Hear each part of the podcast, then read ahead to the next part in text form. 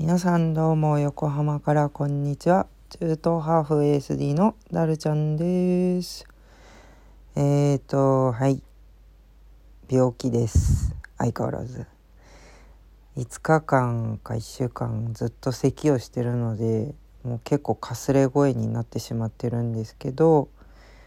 えー、そうですね。ちょっとねこれはどうしても、えー、視聴者にえー、ラジオを聴いていただいてる皆さんと共有したいなっていうことがどうしても1個あったので、まあ、何個かあるんですけど、ね、とりあえず1個絶対伝えたいことができたので、えー、収録してます。でそれがですねあのー、私ね漫画がとにかく、えー、子供の時から大好きで。で今はねあの育児をしているので読む時間を全く確保できてはいないんですけどでもちょっとねこの病気になってまあ休むあの子供たちが外に行ってる間とかはあのゆっくり家で休んでるので、まあ、その時にねあのまた読んでみたいなって思った漫画があって、まあ、それが「俺物語っていうんですね。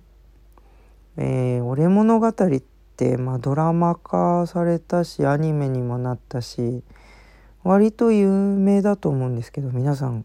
ご存知でしょうか？いやこの「俺物語ね」多分何回読んでも最高なんですよ。えー、主人公のね名前が郷田武雄って言ってで親友の、えー、砂川くんでえー、初めて人生で初めてできた彼女の名前が大和さんでこの3人のね、えー、メンバーがまあえーと、主役は郷田武雄なんですけどでヒロインでなんかサブサブっていうかサブ主役みたいな 感じのこの3人で構成されててでこのとにかくこの武雄がかっこいいんですよね。でまあもう一回ねあのー、読みやすいので1巻から13巻まであるんですけどもべーって私1日で全部読んでしまったんですけど1日どころかあの23時間あればね全部読めちゃうんですよね。まあ、そのくらい結構ささっと読めちゃうんですけどまあそのこの郷田武雄っていうのが高校1年生なんですけどねすごいなんかめちゃくちゃかっこいいんですよ。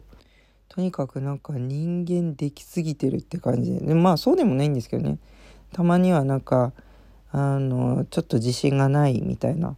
あの寂しいとか悲しいとか、まあ、そういう弱い部分も見せてくれるところがあってもう本当に人間味があってかつなんかやっぱこういう人って完璧じゃねとかなんかそういうすごい魅力を感じさせる人であの見た目はねすごい大しくってあの同性には好かれるけど異性からはちょっとあまりうん微妙って思われてしまうタイプなんですけどねでももう私から見たらもうすごいキュンキュンするキャラででまあこの彼のねすごい何て言うのかな人間できたセリフ2つをちょっと抜粋してここでお伝えしたいと思います。えー、一つがですねまあこの結構ストイックなキャラキャラクターなので、まあ、初めての彼女だし、まあ、大事にしたいととにかくになんか彼女に限らず、えー、人をみんな大事にしたいって思ってる人ででとにかく彼女のことは傷つけたくないまあ要するにすごい紳士なんですよ。そんな彼でもなんかすごい手を出したくなってしまうぐらいのこうレベルになってきてるんですよね。こう付き合って1年ぐらい経ってもうあまりにも可愛くて可愛くて彼女に手を出してしまいそうにななる時があってでその都度ねこう自制心を持ってね「ダメだよせ!」みたいな感じでねこう自分を止めるんですよねその都度ねハッとして。でそれでこの親友のね、えー、砂川くんにまあ、相談するわけですよ彼女に手を出したくないがあまりにもうどうしたらいいんだって言ってでまあ付き合ってるんだからこの砂川くんがね別に手出してもいいんじゃないのって言うんですよ。でそしたら「いや大事にしたいんだよ」って言ってっていうかあの可愛いと思って手を出したらも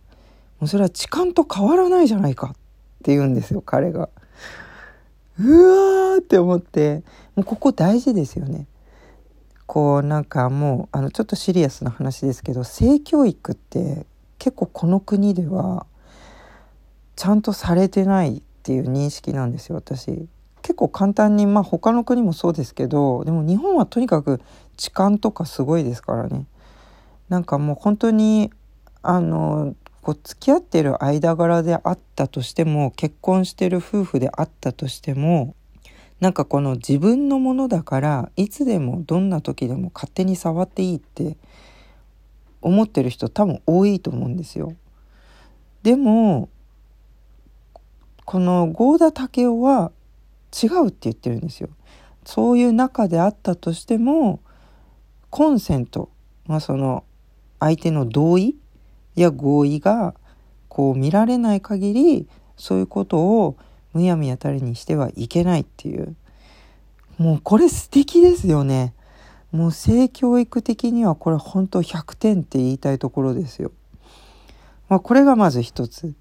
でもう一つがですねえー、っと、まあ、この砂川くんに新しい友達ができるんですよ。でまあその友達がねどうやらかっこいい彼をね砂川くんってすごくイケメンなんですけど彼をこう利用しようとしてるんですよね。まあなんかこの新しい友達は転校生ででまあなかなかねそんな転校生ってすぐ友達ができないじゃないですか。だからこう女子に人気はありそうな人、まあ、要するに砂川くんを友達にしようみたいな感じで近づくんですよ。で、まあ、女子に人気なさそうな合田武はこう避けようとするんですね。でまあそれに対して合田武は何とも思わないんですけどただあのその利用されてるんじゃないかって思った時に、えー、まあそのこの転校生にね何か物申してやるって思うんだけど、まあ、その前にまあちょっとこの親友がねあまりいい気持ちの付き合いをしていないみたいだからなんかなんでそんなやつとつるむんだっていうふうに問いただすんですよ幸田武雄が砂川にね。で砂川が「まあ人それぞれだし」って言うんですよ。でそしたらここでまた名台詞なんですよ。その幸田武雄が「いや人それぞれで済ませられる価値観と人それぞれで済ませられない価値観があるだろうと。いや、これ名台詞じゃねえって私思ったんですよ。再度ね。思いませんか？確かに今、ね、昨今結構皆さんね、えー、人それぞれだしって結構軽く口にしますけど、でもまさにこの竹雄の言う通りなんですよ。まあ、あの、一番ね、うん、分かりやすく説明しようとするなら、まあ、例えば性癖があるじゃないですか、まあ、性教育の流れで話しますけど性癖があるじゃないですか。えー、例えば、えー、まあ同性愛同性愛をピックアップしてまあでもねそこは価値観っていうかまあそういうのが自然にあるわけじゃないですか。あの昔からずっとね。でもその同性は受け付けられないとかあのいやなんかどっちも OK とかまあそういうのって人それぞれ、えー、まあ、価値観っていうか好みの話になりますけど。でもまあそういう人もいるよねっていう考え方はそういう価値観価値観はあっていい。ただあの幼い子供と恋愛するとか小児性愛ですね、まあ、こういうのも人それぞれあっていいことだよねってならないじゃないですか。これは人それぞれで済ませられる価値観ではないってことですよね。まあなんか結構あのねあのぶっちゃけ本番 ぶつけ本番でねこうやってラジオしてるのであまりいい例えじゃないかもしれないんですけどでも私割とこれ近いんじゃないかなとあの今説明しててまあ思ったわけですけど皆さんどうでしょうか？この郷田武雄の名台詞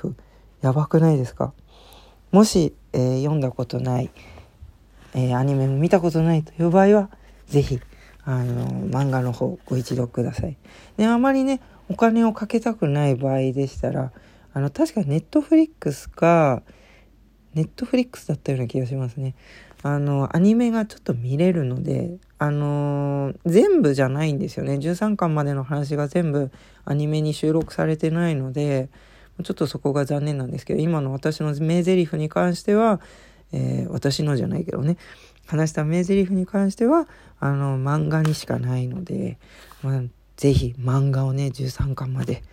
えー、読んでみてください。もしかしたらあのどっかで借りられるかもしれないですね。レンタルとかね、えー、うちの近くだとゲオっていうのがあって、まあ、そこで借りられるんですけどでちなみに私はもう全部自分で持ってるんですね。えー、まあとにかくおすすめなのではいこれはもうすぐね皆さんとお話ししたいなと思って、えー、ラジオを収録させていただきました。はいではとりあえずこの辺でこの、えー、ここまでご拝聴いただきありがとうございました、えー、またね、えー、頑張って声をねあのお薬飲んで体調整えていって、えまた収録できるようにしたいと思いますのでよろしくお願いします、えリアクションボタン忘れずに押してください。ではまた次回まで。さようなら。バイバーイ。